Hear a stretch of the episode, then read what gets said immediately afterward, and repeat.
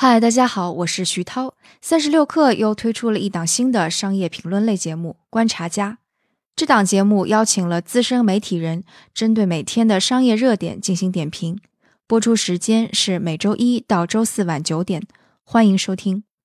那接下来，请享用今天的节目。欢迎来到《硅谷早知道》第二季，我是徐涛，您在硅谷的特派记者。这个世界飞速变化，那就请您借助我的采访，来和全球创新第一时间同步。今天的关键词是两千年的那场互联网泡沫。今天和我们坐在一起的是青谷资本的两位合伙创始人，一位是张余庆，曾任职于 Cisco 和 Juniper，也是硅谷的一位连续创业者和投资人；另外一位是夏纯，曾任职于 Sun，也是连续创业者以及硅谷投资人。Hello，二位啊，欢迎做客硅谷早知道。余乐好，对，早上好，谢谢邀请。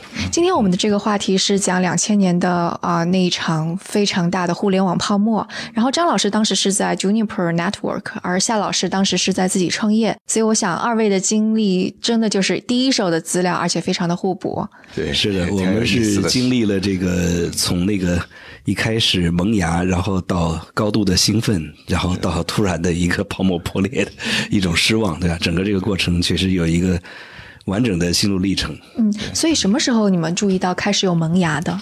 哦，萌芽那都是实际上我们个人来说是。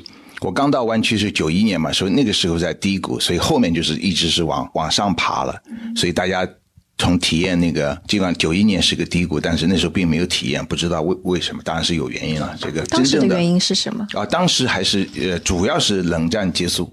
冷战结束，跟苏苏联那个九一年正好是解体，解体解体以后呢，实际上当然有各种经济周期了，但其中一个就是军备竞赛就结束了，所以大量当时军工、机翼啊这种，那时候当时可能是最大市值的公司都在裁人呐什么。当时我在他总部也在东部纽约，到处都报纸上都写怎么裁人、裁员呐什么，所以我就跑到加州来了。并不懂特别呃那个就是宏观上的东西，但是正好是那个周期。那之后就是硅谷也是很慢，就是属于那个在慢慢的的触底的阶段当中吧。后来到这来，听说是这边的房地产后面八九年是在湾区是最高点。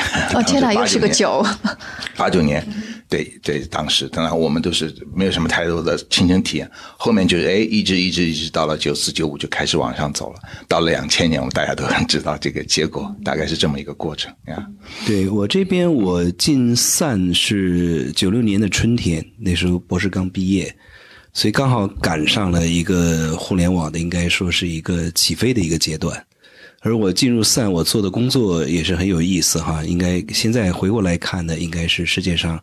第一代的云计算，因为当时散做公司对对散做这件这个一个前沿的比较前沿的项目，它就是为了 Web，就是为了互联网而打造。因为当时想象 Web 越变得越来越大，那么我们能不能做出一个世界上最大的服务器，就有两千台这个散的服务器绑在一起，然后放在这个 MCI 的数据中心里面来提供服务。对。那九十年代什么时候你们开始会觉得湾区有一点 crazy 啊、疯狂啊、狂热的那种感觉？那可以说在九七年、九八年，然后九七年、九八年整个这个 dot com 这个势头就形成了。嗯哼，嗯，当然到了九九年到两千年就到了一个高峰了。哎，那时候的那个势头，就是你们会观察到一些什么吗？是这样，就是说是我我我是做硬件的嘛，公司嘛，从这个角度，当然有打开 Internet 公司。我们那时候相关的就是我们这个，哎，本来就大家都在往上冲，然后雅虎是上市九八年吧，对啊，那个是在我们前头，所以我们的 CEO 也是请教。当时在餐厅里就听见那个雅虎那个当时当 CEO 的是两个创 Jerry Yang，当时后来请了这个叫 Tim 这个人，现在不知道跑哪去了当 CEO，我就看见他们餐厅里在在交流。所以我们那个 Juniper 当时成立九六年嘛，我我我加入的，那到了啊，就说是这个公司呃 CEO 也是 Season 的这个从 Telecom 出来的对吧？他说一个公司上市，大家都是要建立了很多年的 profit 之后才能考虑上市的，对吧？大家都讲这个上市这个 off the table，就是现在根本不成熟。但某一天，九八年哪一天年底还是什么，或九九年年初就说啊，我们也要上市了啊？为什么？因为好像就是华尔街的标准改变了，大家都上市了，我们投行什么都搞定了，就是说这这都 ready，人家说你这等什么呀？就上市了，大概就是这么一个感觉。哎，大家都在做。那反过头来看，internet 的公司，那很多公司只有就像那个有有眼球的公司都上市了，只要上面加了，所以叫打 com 嘛。公司一加打 com，这公司 internet 公司好嘛，估值就高，马上就上市。所以一就那个多少公司天天好挺值得去讲当时的这个上市公司的明星。也跌得很惨的，就 Web One，Web One 是最大，烧了最多钱，对对对，因为它就是在 dot com 里面，对吧？它是 Web One，它是卖什么的呢？它是就是说用今天来讲，有点像那个饿了么，就是给哦，它是饿了么，给人家送那个送吃的，但是它不是送餐，它是送食品，各种各样的食品，就你买菜呀，对对对，买牛奶呀，买这个各种各样的，盒马鲜，然后它是早做了，早做了好多，然后它呢有自己的这个仓库仓储。有自己的物流，对吧？整个这么一个体系做的非常的快，扩张的非常的快，烧钱飞的非常的厉害。反正那时候，M 亚马逊的时候也是在这一波里头吧，应该是在上市，所以就是很难讲。但是呢，你就是同时有可能就说是有九十九个，或者它是有九百九十九个公司。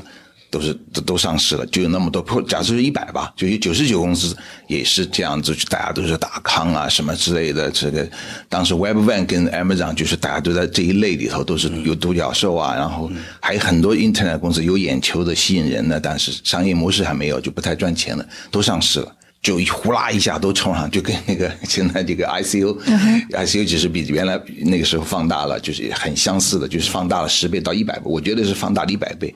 就只要你说我 ICU，我当时只要打抗，就就是公司就基本上对就可以。但是上市还是很麻烦，对吧？要发 SEC 发令啊什么之类。但是这个宏观上讲还是很相似的，大家都呼啦一下，别人都上了，因为他他都不赚钱，他只有什么什么一千万什么月流量或者是也你。当时当时就是看 dot com，就是看你有眼球，嗯，有眼球马上公司就是值钱。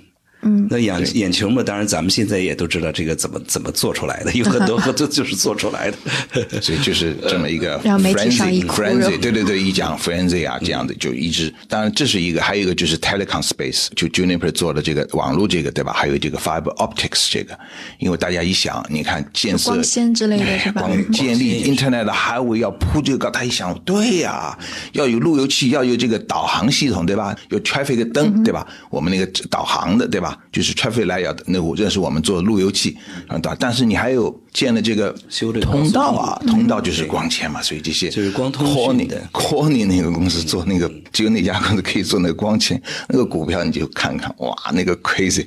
那有一次就说一个 NS 就说才两百多块，他做一个分析说啊，怎么为什么觉得应该是三百块？没几天就三百块了，这根本用不着什么六个月以后，他就几天一看就是，或者就后面就四百块了，就跟 Nvidia。从那个什么 多少钱一下子涨到两百多一样是吧？为什么呃是一个 bubble？它因为所有的大家都是在这个想象，都是在大饼中生存。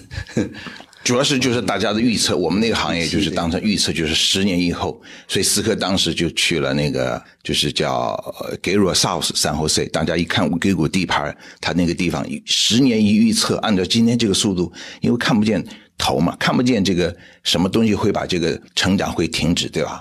所以大家一算十年，我要多少员工，我要多少 office，那一看就危机感就极强。我必须第一赶快去争这个地，对吧？有准备发展。Juniper 当时也是啊，觉得好好的，一看思科这一动，好嘛，我们这十年比他发展更快，我们怎么办？到时候我们搬出硅谷吗？不可能的，就对面。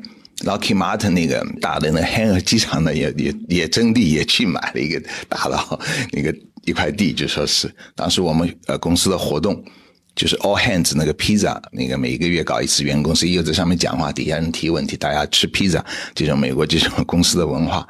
那时候我们就在那个 Lucky Martin 那个。那个大的 hangar office 巨大无比的那个厂房一样那里头，你是说那个呃，就是那个军工企业路的马在马路对面，现在造了很多就那批新的楼也也在那儿。因为预测了十年，没有人想到说一年以后就停止了。你算嘛，算十年这样计划，你要公司要做长远计划，对吧？所以就必须你看到时候不能说到时候我不知道怎么办了，对吧？所以这 就是这么一个。bubble bubble 的一个一个标志，在当年一个标志，就是在九九年和两千年的时候。你做公司，你租不到房子，这就是一个标志。你还想租一个 office，几乎是不可能，而且 office 那个时候这个价格奇贵。那那现在旧金山也这样。对对对对。我记得就是看到有别人说，当时已经非常盛行，就把热门的那种摇滚乐队请到科技公司或者是科技公司的私人派对上来。然后看了一下名字，什么老鹰乐队，就现在我们就觉得像神一样的乐队，老鹰乐队、滚石乐队就都被请过来了。当然几个标志哈，因为这挺有意思，要回顾一下的话，一个是你开公司租房租不到，然后还有招人招不到。哦，对，您当时正好在创业。对对，因为你招人去挖一个人，呃，像我们没有办法，我们就只好是找这个同学和朋友，完全从芝加哥、从伊利诺什么，从那个东部那边把人给挖过来，在当地你根本就招不到人。嗯，招人的这个 bubble 的最就是送宝马。对，所以这个，对这个这个这个这个是那个真的有送出去吗？咱们这儿一个 partner 对吧？对对，他他们 interwoven，他们 interwoven，他们他他他是他是这个创始人 开的先例。他们真的送出去了吗？真真送啊，Z three 啊，Z three 当时一个跑车呀。是要送几辆呢？他是他这个是是这个主要还是噱头了，就是要招来很多人进来，这个效果就就达到了。后面有没有送？应该是送的吧？送那当然真真得有。那当时你们会有危机感吗？就觉得是会预见到这个会破，还是说其实是这样？因为你第一次呢，像我我第一次很那时候也很年轻，你会觉得非常的兴奋，热血沸腾的。嗯。但是呢，挺有意思，公司里面在散这个老人经历过。因为他们之前还经历过各种各样的这种泡沫热点，就非常冷静。我想有机也是，肯定有老我们第一次，我们不太会当媒体体验过的人，不太容易觉得就是为什么会看跌，大家就觉得挺好的。所以这个所谓的 bubble 啊，这个。一定会永远会重复，因为因为总是有新人，总是没有经历过的新人，大家而且他们也会也会抓到这样的机会。所以什么时候开始这个泡沫就被戳破了？准确的说，应该是两千年的，我记得是四月份。四月份好像似乎是愚人节一个大玩笑一样，然后华尔街呢，终于有一个人 站出来，有一个 analyst，这个这个人的名字我我得查一下，不记得。对整个华尔街来说呢，大家就是。认为这是一个期待中的一只靴子，另一只靴子终于要落下来。总是有人要说句话，就是这个。但之前就没有人说过吗？有人也在说，但是大家不去倾听，说的声音还是少，比较弱势。但有这么一位 analyst 说了一下呢，就认为现在整个这个市值是不合理。终终于就是在那个点上是一个拐点，就大家这个心理已经突破了这个大家的心理防线了，就要坍塌了，对吧？所以四月份的时候。都是普遍认为我们的估值不合理，所以呢，华尔街就开始往外抛。一抛的话，马上一个连锁反应。所以，因为股票增长是缓慢增长的，但是跌的话，永远都是一个突然一个一个崩塌式的跌，对吧？都是锯齿型的。我看好像那个大家经常会提到的，就是说在 Barron's 上面的一篇分析报告叫做 Burning Up，就是说钱要烧光了。然后这家分析机构可能就是你说的华尔街的那个分析机构，是叫 Paxos Research。嗯，那非常好，对你你找到了，因为大概就是这么一个有这么一个机构，我印象里面。对他，他是他是当时调查了差不多是两百零七家公司，然后他是说其中这个四分之一的公司，就五十一家互联网公司在十二个月内，如果按照就是他们当时烧钱的速度，十二个月之内就会花光所有的现金，然后这时候就引起了大家的恐慌，而且大家的确就会看到说他们花钱太大手大脚了，什么主要也不赚钱，主要是对，然后什么换。一个 logo 说我们要有一个新 logo，他们要办一个盛大的 party，酒免费喝。对，其实这些事实啊，应该说在华尔街还有在硅谷的这个资本圈子，包括公司呢，大家都清楚，都了解，并不是说不了解这些事实，只不过就是说你心理承受，你究竟到一个什么样的极限，你就开始崩溃了，对吧？对，就开始要崩溃了，对吧？这个事儿，因为他认为肯定是所有的人认为这是不对的，对吧？你商业不能这么做下去，不能这样烧钱。肯定大家都认为是不对的，但是这个不对，你能支撑到多久？当时对您的那个公司会有一个非常戏剧性的转变吗？那当然了，那是对所有的公司，整个市场是全面崩溃啊！就是融资是别谈了，融资就没了呀，钱源就断了，对吧？融资，所以这个是突然一下子来的，还是突然突然的？所以就当时是什么样能够缓本来我们有按照自己的计划哈，按照自己的计划，而且我们背后的投资人推着我们，就是说你的你要增长，多雇人，要多烧钱，等等等等，那个投资人背后会推着你 做做。在的投资人。对对，那我们讲，我们讲，那我们预期呢？你一定是预期，就是说我们能融多少钱，然后我们要烧掉多少钱，你有这个预期。对，那突然这个市场 crash 掉以后，所以你第一反应是你怎么 survive，对吧？怎么去拯救？所以也是看了那篇文章之后，你突然就不是那篇文章，是整个市场，嗯整个市场，因为整个 NASDAQ，整个 NASDAQ 在往下掉，整个那几天你就天天看着那指数吗？对，因为大家很敏感，因为那个时候你周边的朋友啊、周边的公司，大家都在上市了，大量的公司都是都是处在上市，你周边的朋友很多就在这个上市公司里面，然后都是通过这个股票，就自己的身价已经很高很高了。啊，纸面上对对，的身价纸，面上的对，然后你突然可能百分之九十就没有了。我记得咱们还有朋友在 Camdex，Camdex，然后赶到年底还挺惨的，因为他股票跌下来以后，他那个 option 还必须要交税，还交税啊，还要交税，对对。反正第一就是说，当时这个 dot com 这个上个 bubble 呢，主要还是硅谷的，全并不是全美国的，这个很跟上这个零八年的很不一样。当时是局限在硅谷高科高科技这个行业的，所以 NASDAQ 主要在 NASDAQ 交易嘛，那股票是先行，大家一看这些公司都是不赚钱，所以最根本实际上就意识到。这都是讲故事、讲 vision，对吧？这五年、十年不赚钱的公司、烂烂公司，我是不会再碰了，对吧？大家投资人就撤了，这一下股票就哗啦下来，大家开始意识到这个做公司还是要赚钱的，讲故事是不不行的，对吧？这大家都好，这个大家去拨乱反正一样，或者是意识到了以后，大家会 correction，一定是会更极端嘛？大家一看，这肯定不行了。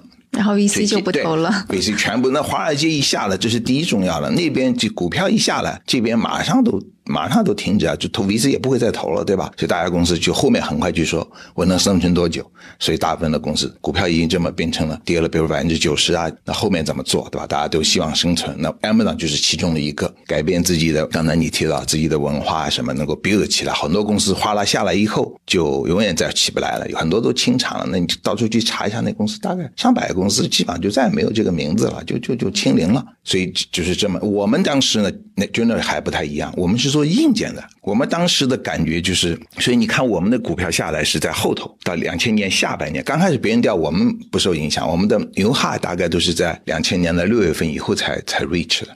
因为我你想你做设备嘛，你像那些眼球公司当然是假就没了嘛。我们做硬件了，对吧？有什么关系啊？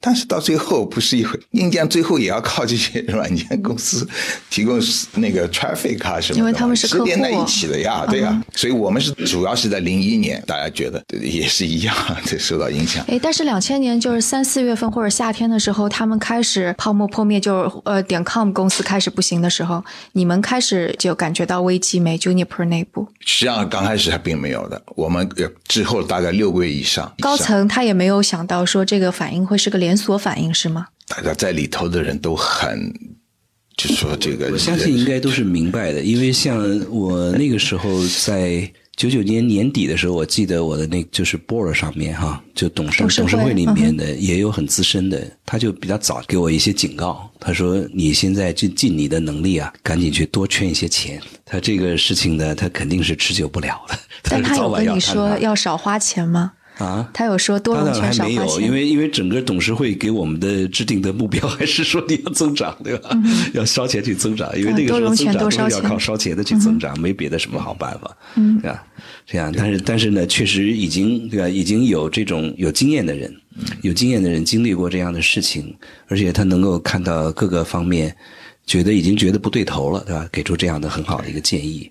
所以我相信是有一批人还是比较理性的，我们这个当时是有这样一个现象，就是作为做设备嘛，设备我们的是做系系统的，对吧？系统有很多的半导体的 supplier 提供商都要给我们就是提供这个货的，对吧？那我们每次有几个 quarter 开会，负责那个生产的 VP 就每次都被大家叫出来批评，就等于是为什么？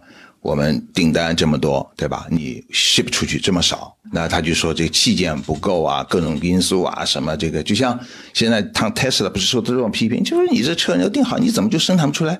这个实际上是挺难的一件事。这是公司很多做硬件的公司都是非常重要的，好多公司都死在这。他供应商那个就少，然后呢，就比如说你定了一百个，提供商给了我们一半，说大家都紧的不得了，大家都在高速发展，这个器件都都不够，底下就会问，那你干嘛？你就定 double 就完了吗？不就你搞一半了吗？就说本来应该定一百，现在我们就直接说定两百。就说底下就大家可以想象，就是我们在 all hands 这些砍出来，就是一个 industry 现象，就是 over forecast 过度的预测。但是这个事情你想，就像泡沫一样，它一旦被一戳破，哗啦一下，全是放大的这个 demand，对吧？这个 demand 比原来小多了，所以这一下哗啦一下下来，后面到最后是没有人下单，不是说货不够，所有的东西都卖不出去了。嗯哼，就是这是我们看到的这个。对，但是硬件硬件公司好很多，因为它整个受这个供应链，因为供应链你不能突然放大十倍，嗯，对吧？供应链它有这个约束，所以呢。它总来说会滞后一些，但它还是被放大了，对，还是被放大了一些。但是相对来说，你想这个真正的就 dot com dot com 这个呢，它是可以随意的去放大十倍、一百倍。你只要有这么多钱，你就是烧钱，就像咱们所在国内看到的，对吧？这些小红车、小黄车，它就可以随便的搞补贴嘛，对吧？百团大战，把人把人 为了把用户量冲上去花钱买啊，那个花钱那个很快的。如果你不惜代价的话，那是可以把人带进来，僵尸什么都给刷进来了。是啊，这个人不用的话，当时换算人头多少人进来了？对对啊，就是这么做的嘛。哎，夏老师，那当时 这个事情发生之后，嗯，你们公司预测你们的钱还能花多久？就后来又成了因为我那个公司呢，是是 dot com 的一个。典型的哈，也是这个受它冲击深受其害。这是我创办第二个公司，我们是融了六百万美元，快速的。然后呢，我们在一年之内就花掉了四百五十万美元，花的非常快。然后公司而且那个时候比现在要值钱多了。对，公司增长了到五十人，就飞速的增长。所以这个都是典型的这个 dot com 的那个心态。就一年之内，一年之内呢，但是这个事儿就以我们的那个模式肯定是玩不下去的，所以这样我跟我的合伙人，我们在那个整个那个 crash，就 bubble crash 的时候，我跟合伙人建议，还有跟董事会建议呢，我们建议把这公司关掉，不要做，对，因为以我们原有的模式是这个模式不对，就跟你的整个这个市场的这个走向是不对的。嗯，然后公司就关掉了。对，关掉，因为我我是跟大家讲，就是说，如果我们关掉的话，对员工比较负责任。因为四月份整个情况不对，我五月份呃做动作，员工有一个好去处。因为果然如此，因为到年底他们去找工作就很难找到。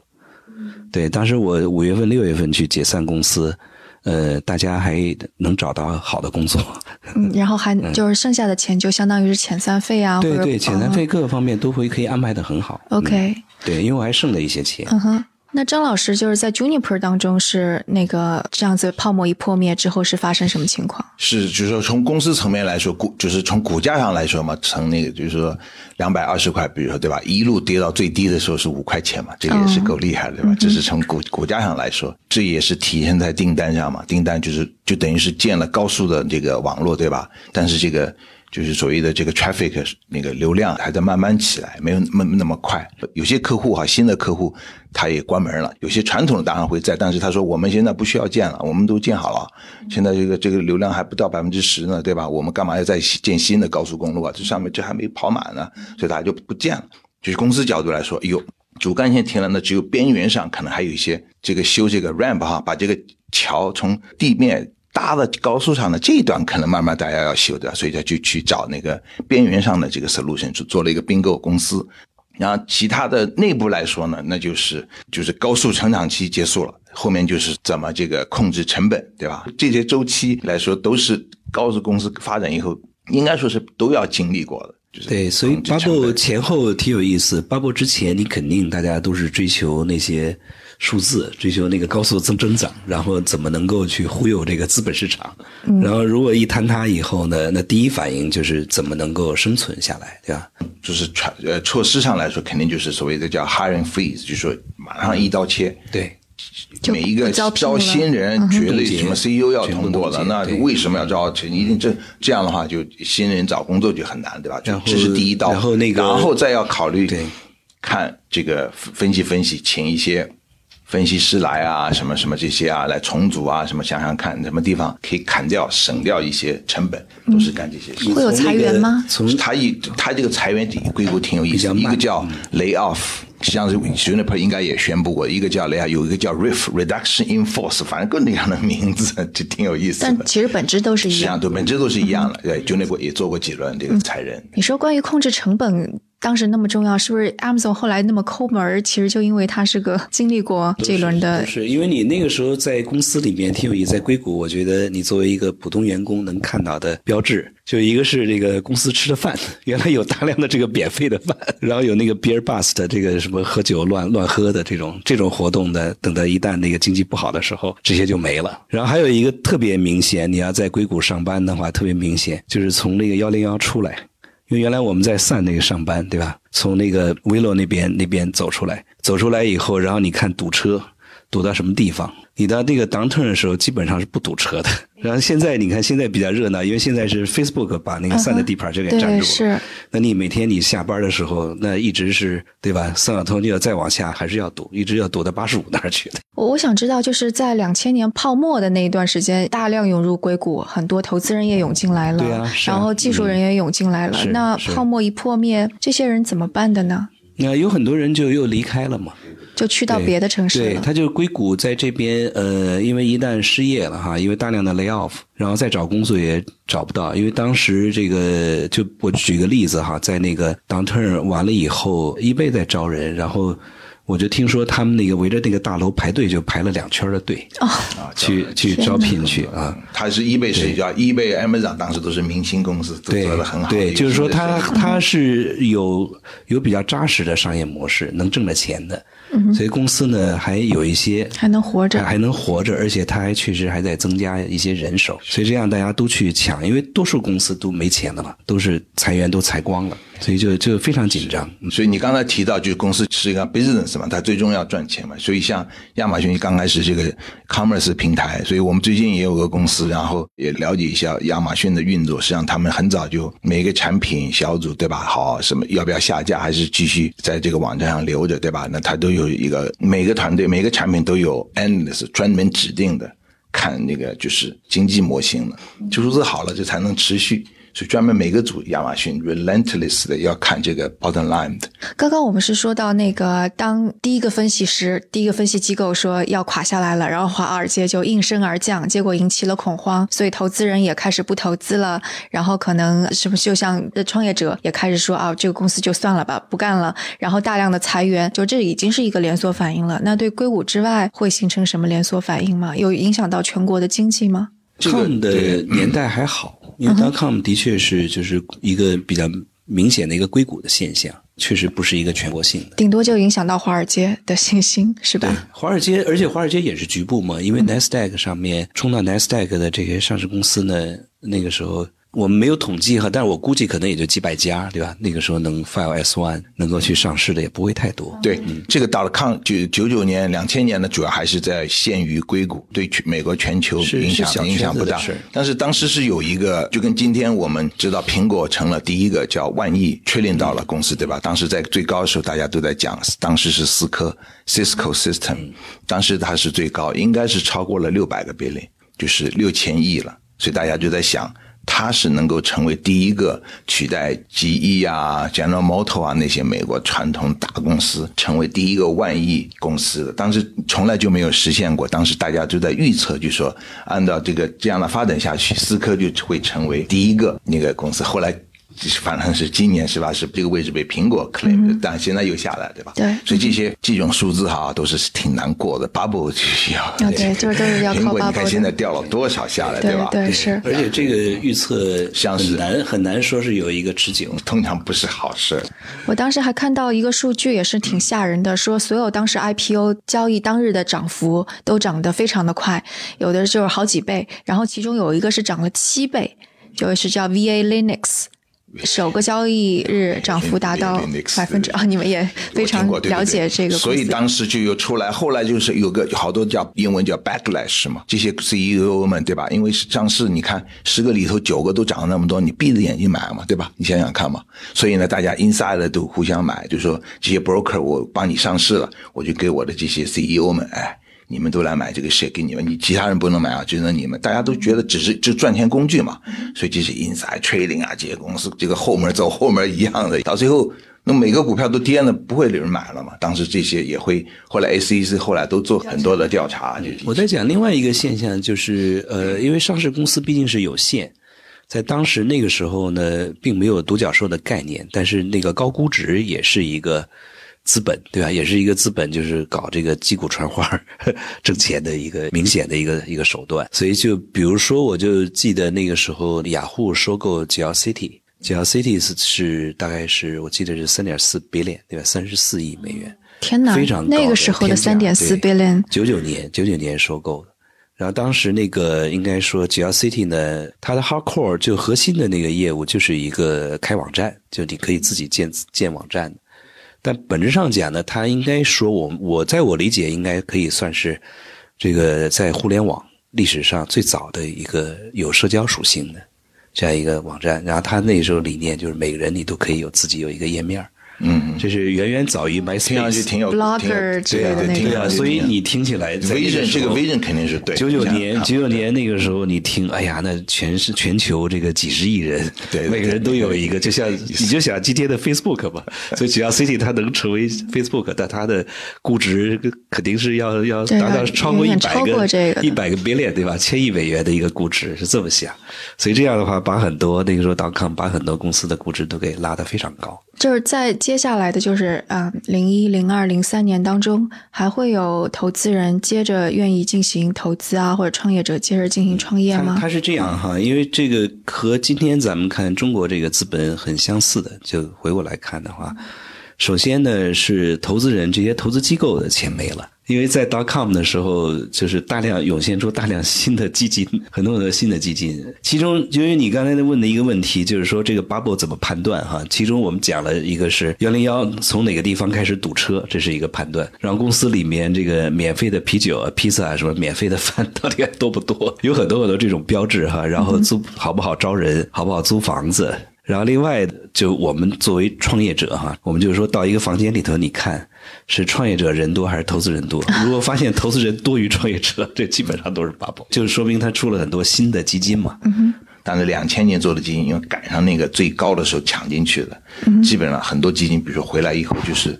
零点二倍，你投了一块钱，给你两毛钱，到最后这是很普遍。所以当时就是两一零年的时候，后来很多人分析这个 VC 这个 asset class 就已经是不值得投的，因为算出来以后，这个就大家都因为他把它平均就是零零年的把后面的给平均掉了，坏的业绩把它好的先给冲掉。对的，就是那一年，但是这是非常暂时的现象。呃，创业的人的角度来说。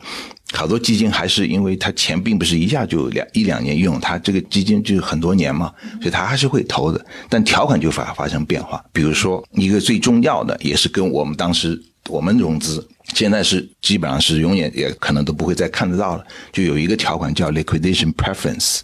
就是投资人进来在公司做运行，卖掉的时候，这个钱是按什么公式来分的，对吧？就这个叫 liquidation 啊 preference，就是谁有优先权。那那个时候就，那现在大家都是一倍，就说你投一块钱，我可以先有权利先拿走我一块钱，如果还剩下了，大家再分。如果不够分，那我就先拿走了。对不起，你们创始团队就没有了，就是要他有 preference，投资人的钱有 preference。那我个人做的那个公司，实际上它就有三倍。哦，而且那个律师事务所，这就是现在的行情，融钱很难呢。你要想拿钱。这就是三倍，当时我们也不太懂，我们就同意了。实际上现在是基本上看不到，你知道吧？就是条款差嘛。所以这就是为什么两千年之后，其实创始人处于一种非常弱势的地位。所以为什么后来 Facebook 的那个呃 Sam Park 就会没错没错，就是会去帮他争取这个，帮马克扎克伯格争取更好的条款，也是这样。或者呢，有些公司是有业绩什么，就是当让多的不得了，就是当让就说是原来估值一个亿了，现在给你估值一千一千万，你要不要吧？要不要钱？就把以前。前的投资人全部挖杀出去，这就就是当让，在任场合下都是看得到，叫当让，就说你公司做的程度并没有预期，但是还有一点什么，还有个投资人来看得中你，但是条款不是说估值要一直要往上走，没有这种事，估值可以往上，也可以往下，你想要钱，这就是市场嘛，只有一个人来投你，你不然你就关门，你的选择就是关门或者拿钱，拿钱当让，当让了以后呢？把以前的投资这样这个就就全都缩水，就洗掉了。对，这也是很 common。然后他要条款就特别恶劣，所以你刚才讲的那个都是跟这个环境结合起来。有钱的人就是就是老大呀，倒是，嗯嗯，这样。对，所以在 downturn 的时候就比较明显，你真正能够持续投资的呢，很多还是一些老牌的基金，他们本身它的投资风格就比较稳健。嗯，另外他确实也实力也很强，他的自己的资金也很充足。不断的可以融到钱，那有很多新的基金呢，新冒出来的基金，跟那个 startup 一样，也立刻也就消失掉了。所有在那一段时间里，不管是活下来的公司、创业公司也好，或或者是活下来基金也好，他们有什么共同点吗？当然还有人的因素，我觉得供应链它还是它本身的商业模式，它还是成立的，这是最最重要，对吧？当然再加上人这个团队那个能够执行这个 vision，最终能 deliver 到最终亚马逊不管怎么样，它最终还是要靠数字说话。OK，所以它首先有着 solid 的商业模式，是要有商业模式，要能铺稳，对对，越早越好，要让别人能够买买单的，对吧？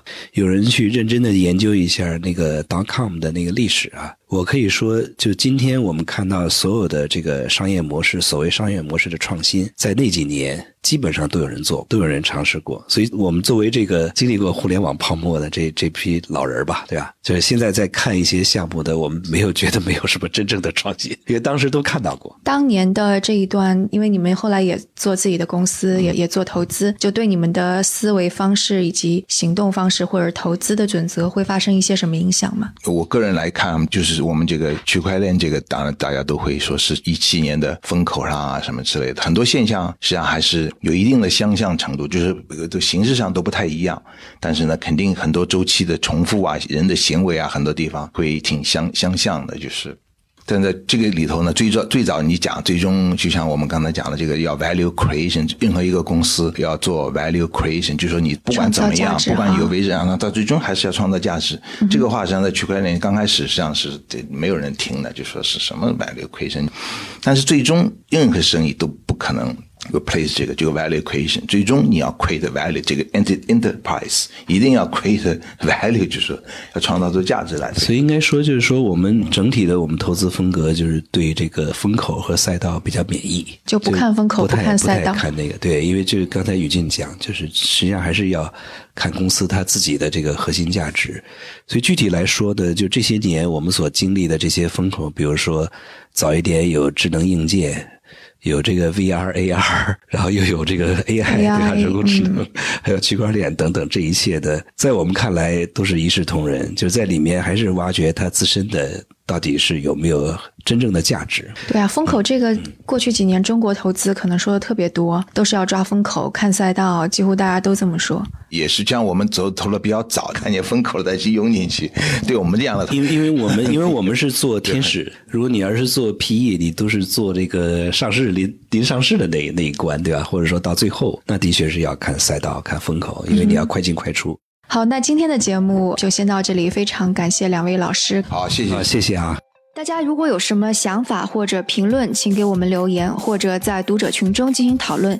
加入读者群的方法是添加克星电台的微信号，由克星电台小助手拉您入群。微信号是克星电台的拼音全拼 K E X I N D I A N T A I。如果觉得节目对您有启发，也请转发给您一两位朋友们，让他们也听到这档节目。或者在您所使用的音频平台上给我们点赞打星，这样都能够帮助更多的用户收听到我们。那我们下次节目再见。